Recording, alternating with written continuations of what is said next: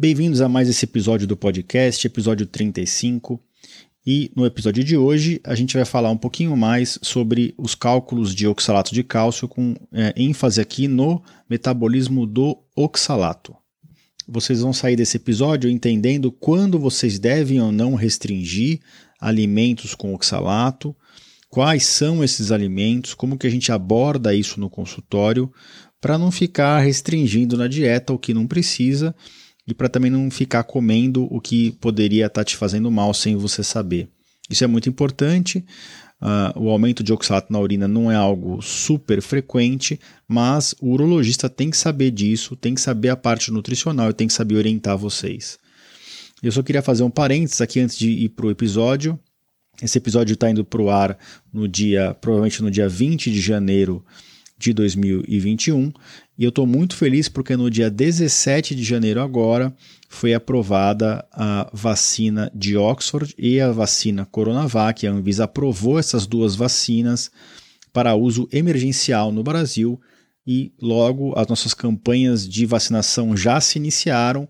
Elas vão ser começadas por profissionais de saúde e por indígenas os profissionais que estão na linha de frente e estou uh, muito feliz que o nosso país começa a virar essa luta contra esse, esse vírus que colocou o, o mundo de joelhos no ano passado, que trouxe tanto malefício do ponto de vista de saúde pública quanto de isolamento social, quantas consequências problemáticas que esse vírus nos, nos trouxe. E agora, graças a Deus, a gente começa a virar essa luta se tudo der certo essa semana, eu consigo a minha primeira dose como profissional de saúde no Hospital das Clínicas da linha de frente. E eu espero que todo o país seja vacinado o mais brevemente possível. E lógico que depois que as primeiras populações de risco, principalmente os idosos, as pessoas com muita comorbidade, forem vacinadas, eu acho que isso vai dar um grande alívio no nosso país, porque são as pessoas que realmente têm maior risco de ter uma doença grave quando pegam o vírus. Então, sem mais demoras, Vamos ao nosso episódio.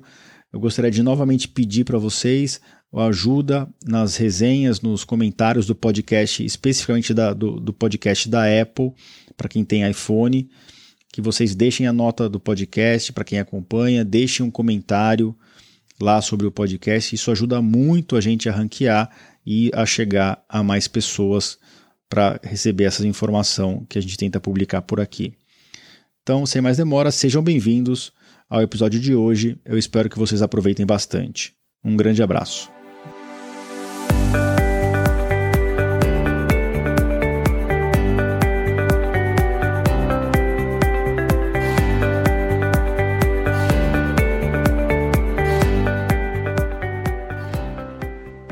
Bem-vindos ao podcast Conversa Aberta com o Urologista. Meu nome é Giovanni Marchini, sou médico urologista formado pela Faculdade de Medicina da USP e serei o anfitrião desse show.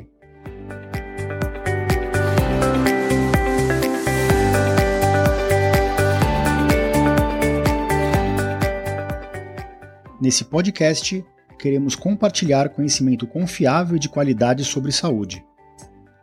Com um formato único e inovador e sempre com o foco no paciente, nós vamos esclarecer as suas dúvidas, trazendo todos os ângulos das situações vivenciadas no dia a dia da urologia.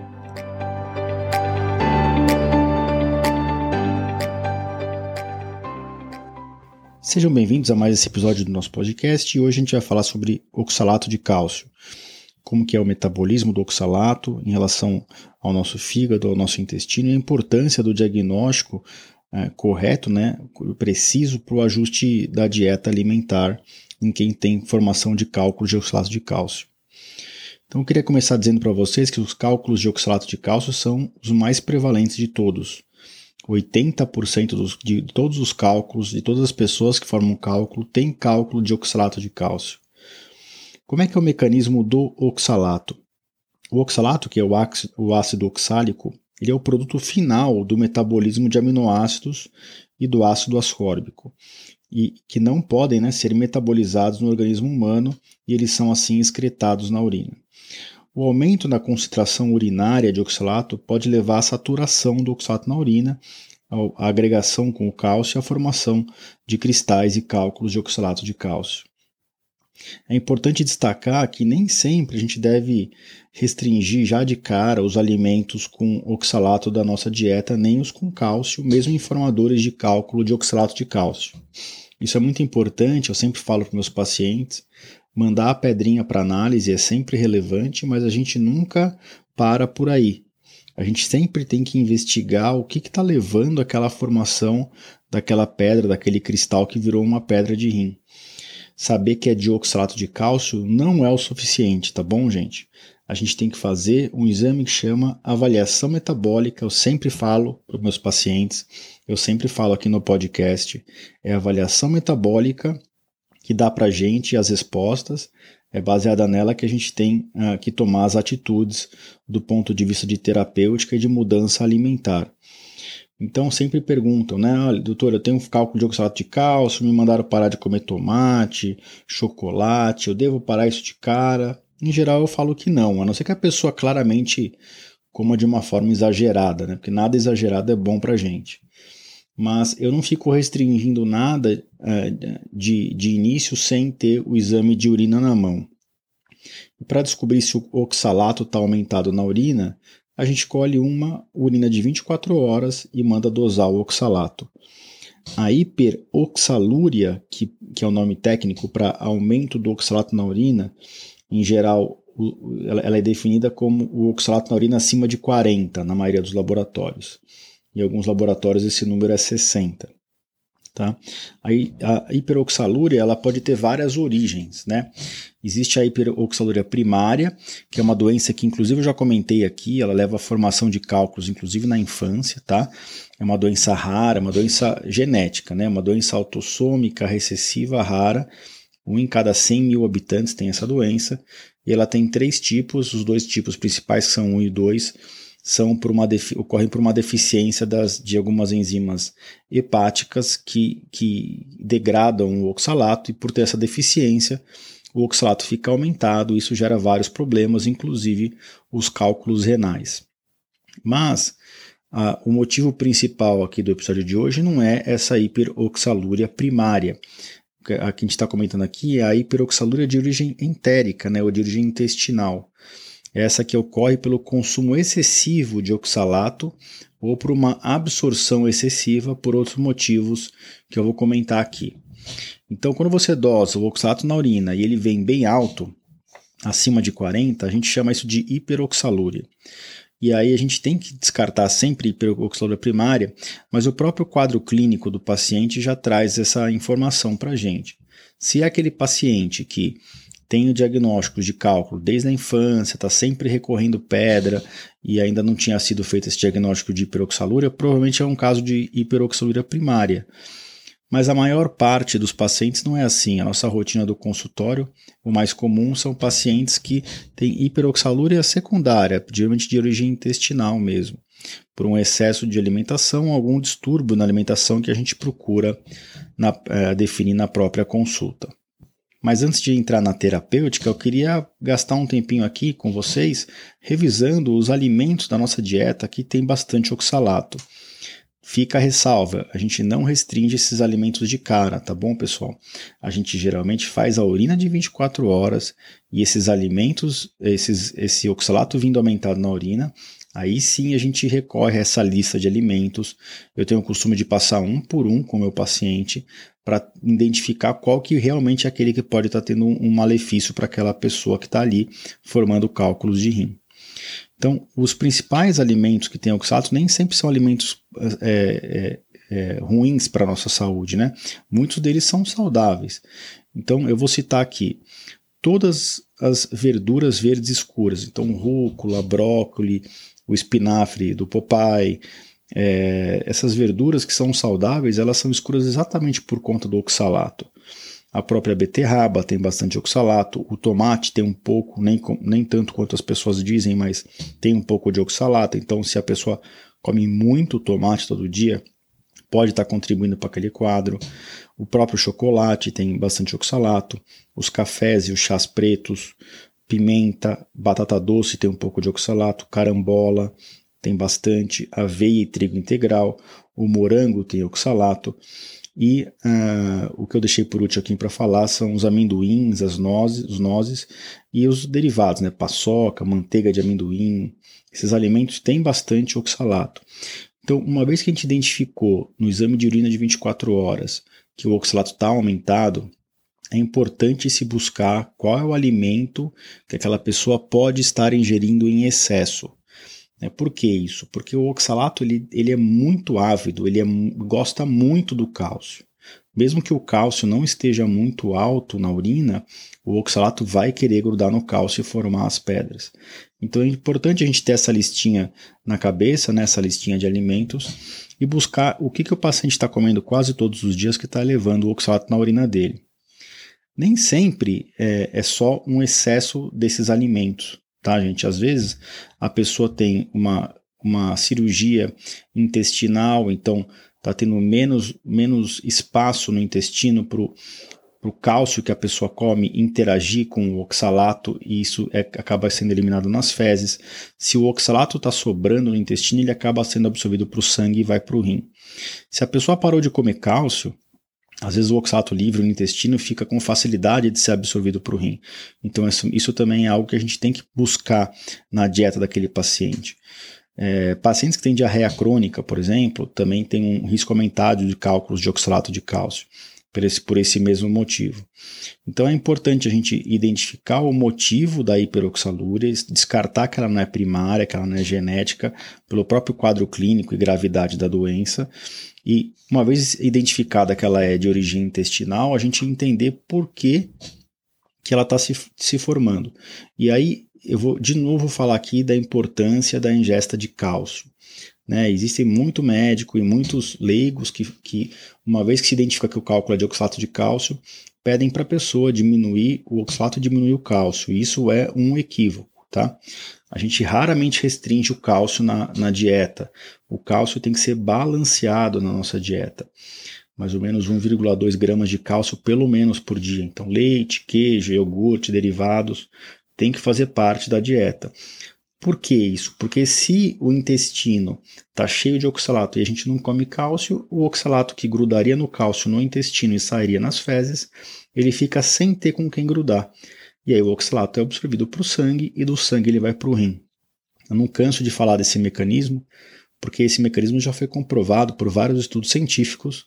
Quem come menos cálcio forma mais pedras de oxalato de cálcio, por esse motivo que eu estou explicando.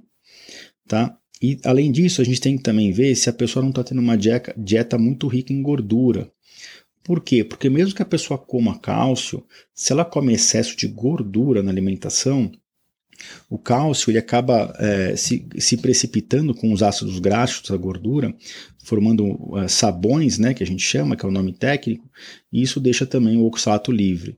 Então, restringir cálcio na dieta ou comer cálcio junto com excesso de gordura pode levar a um aumento do oxalato livre no intestino e por esse motivo o oxalato acaba caindo no sangue e sendo jogado na urina. Tá? Então, eu vou até teve dois pacientes que até chamaram bastante atenção no consultório.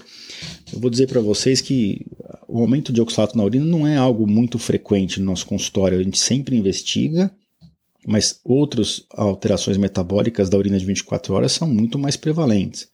O baixo volume urinário, o, uh, o, o baixo citrato na urina, uh, o próprio aumento do cálcio na urina, ele é uh, mais frequente do que uh, a gente encontrar um, um índice de, de oxalato elevado.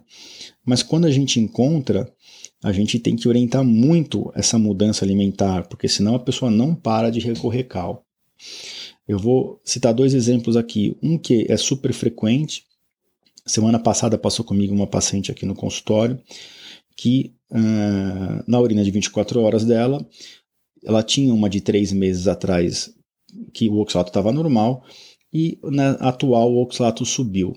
Então a gente fez um monte de recomendação lá atrás para outras coisas da alimentação e não se atentou muito para o oxalato porque ele estava dentro do normal.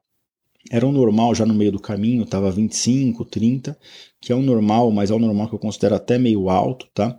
Porque para quem não come exageradamente alimentos com oxalato, esse oxalato vem de 5, 10, 15 no máximo na urina. Ela tinha já um 30.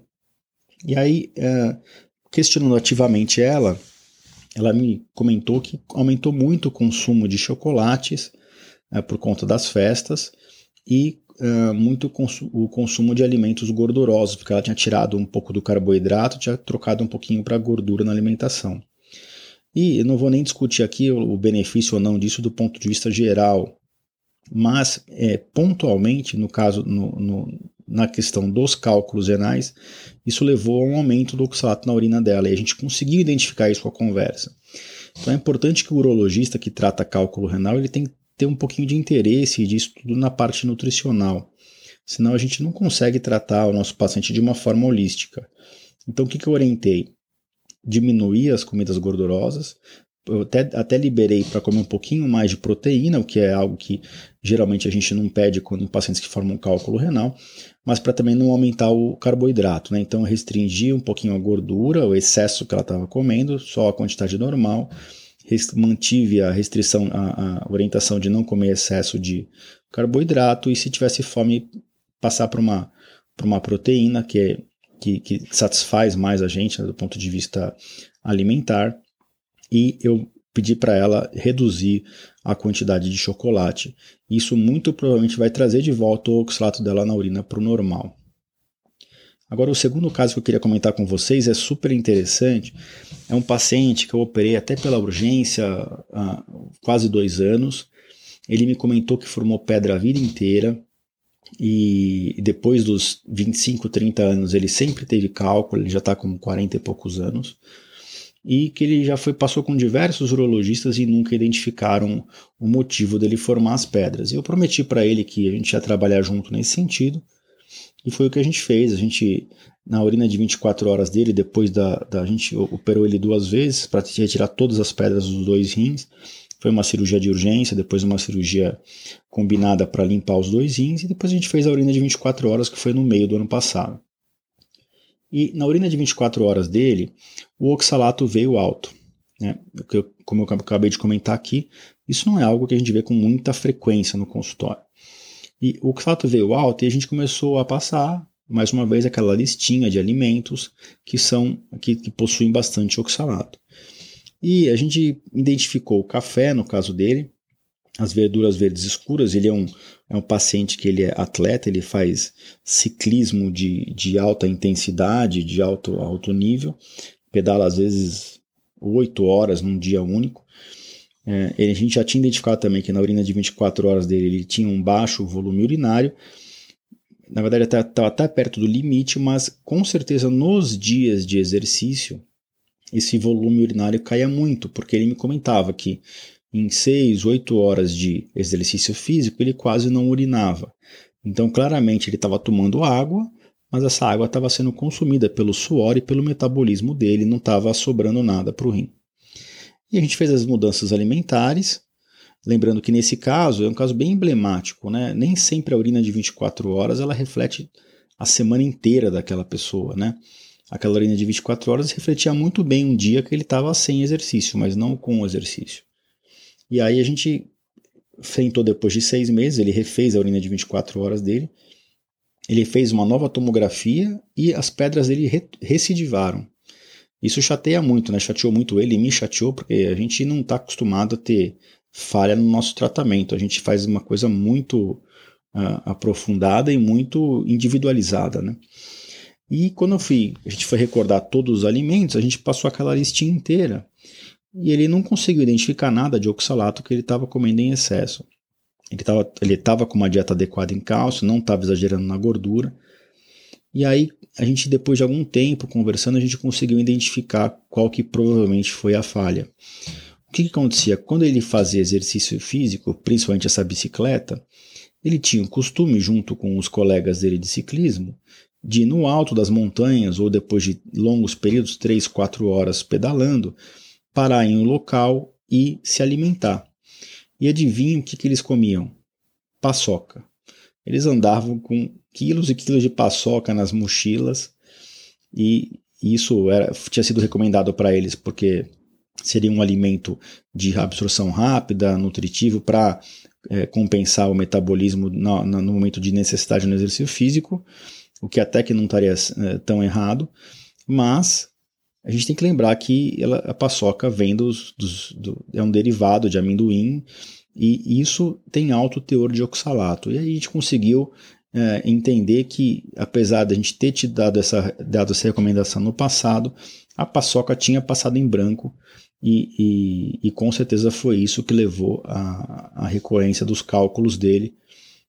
Ele tinha uma hiperoxaluria intestinal, entérica, que estava sendo alimentada principalmente pelo consumo excessivo de paçoca, ainda mais em dias de exercício, no qual o rim dele estava ficando totalmente seco, né? Ele estava com o corpo desidratado porque estava toda a água ficando para o suor e para o metabolismo. Então, é um ambiente perfeito para a formação de cálculos, né? Desidratação, pouca urina com alta concentração de oxalato. Não precisa de mais nada para formar pedra, né? O oxalato acha o, pouco cálcio que tinha na urina dele para juntar e formar as pedrinhas. A gente operou esse paciente, deixou ele livre de pedras. Ele tá, mudou a alimentação dele e está para retornar agora com um novo exame de urina de 24 horas para a gente checar se o oxalato normalizou 100%. Bom, então eu queria dar esses dois exemplos para vocês verem como tem detalhes e tem coisas do dia a dia, né? Quem é que não come morango, beterraba, chocolate, café, chás escuros, uh, as próprias verduras verdes escuras que são saudáveis? Uh, quem, quem, quem que não tem isso na alimentação? Lógico que tem que identificar se realmente está alto na urina de 24 horas, tem que tentar identificar o que a pessoa come muito, né, em excesso. Geralmente come quase todos os dias. E quais que são as. Vamos passar então pro, no finalmente aqui para as medidas alimentares, né? Para as medidas terapêuticas, a maioria delas alimentares, né? O oxalato a gente não costuma dar muito remédio para pro, os pacientes. Do, inicialmente, a gente pede para o paciente comer cálcio junto com a dieta, tá? Não restringir cálcio, isso é importante para o cálcio quelar o oxalato e ser eliminado na, nas fezes. Ponto 2, a gente pede para não exagerar nas gorduras ou eliminar alimentos muito gordurosos que também poderiam ajudar na precipitação dos ácidos graxos com cálcio em forma de sabão. Isso também deixaria o oxalato livre. Então, limitar também a ingesta de gordura. E restringir aqueles alimentos todos. Na verdade, eu, eu, eu tento sempre identificar quais são os principais, né? Eu não vou ficar falando é, cinco anos para o paciente restringir café se ele não toma café, né? Então a gente faz item a item, restringe o que, o que é excesso no, na, na, rotina do paciente. E essas são as principais, três principais medidas alimentares: cálcio ah, equilibrado na dieta, não exagerar em gorduras, restringir os alimentos com oxalato, que são aqueles principais para aquele paciente. Existem outras medidas, tá? Uh, as principais são o uso de probióticos. A gente tem no nosso intestino uma bactéria que chama Oxalobacter formigenes. Essa bactéria ela quebra o oxalato no intestino, então pacientes que têm deficiência dessa bactéria têm, segundo alguns estudos, até 70% de chance a mais de formar cálculos de, de rim, exatamente porque essas bactérias deixariam também o oxalato sobrar no intestino livre seria absorvido para o sangue e iria para a urina. Então, quanto maior a concentração dessa bactéria no intestino, melhor. E às vezes a gente usa alguns probióticos quando a pessoa está com essa flora uh, uh, intestinal debilitada.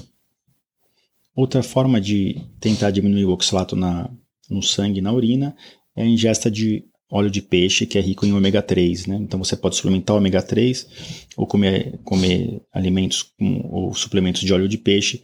Isso também pode ajudar na redução do oxalato. Eu só faço isso quando a gente já fez toda a mudança alimentar e mesmo assim o oxalato continua alto para tentar não ficar dando remédio em excesso para os pacientes. Mas é uma, uma tentativa de diminuir também a concentração no sangue e na urina de oxalato com essas, esses suplementos. Bom, espero que vocês tenham aproveitado o episódio de hoje. Acho que eu queria, falei, conseguir falar tudo de forma bem ampla sobre o metabolismo do oxalato, a importância né, desse metabolismo para os formadores de cálculo, a importância para essa população específica que forma pedras de oxalato de cálcio por aumento do oxalato urinário, todos os alimentos que vocês têm que restringir, quando restringir, quais restringir e o que, que vocês têm, também têm que tomar cuidado na dieta do ponto de vista do cálcio, das gorduras e dos suplementos e probióticos. Mais uma vez eu gostaria de agradecer a todos que têm apoiado o nosso podcast. Nós já temos mais de 2.500 downloads dos nossos episódios Isso é muito gratificante. Eu sinto que cada vez a gente atinge mais pessoas, leva informação para quem precisa. Uh, não, não, é uma tarefa simples uh, gravar esses podcasts. Como médico, a gente tem uma vida muito corrida, mas a gente tem um objetivo maior e o meu objetivo é transformar a vida das pessoas e levar conhecimento para que as pessoas uh, tenham capacidade de tomar decisões mais informadas, de, decidir melhor sobre a própria saúde e a saúde dos, dos entes queridos que, que, de quem que nos cercam, né? Então, uh, mais uma vez eu queria agradecer. Esse episódio aqui vai estar tá também no meu site, onde eu deixo todos uh, os comentários, eu deixo todos os textos, todos os links, tudo que foi discutido aqui eu deixo em detalhes mais no meu site. Esse episódio vai estar no www.ourologista.com.br barra podcast barra episódio 35. Uh, ah, temos vários episódios alinhados aí que eu estou bem feliz de estar tá gravando e uh, fico muito feliz de contar com vocês por aqui. A gente se vê na próxima semana. Até mais, se cuidem.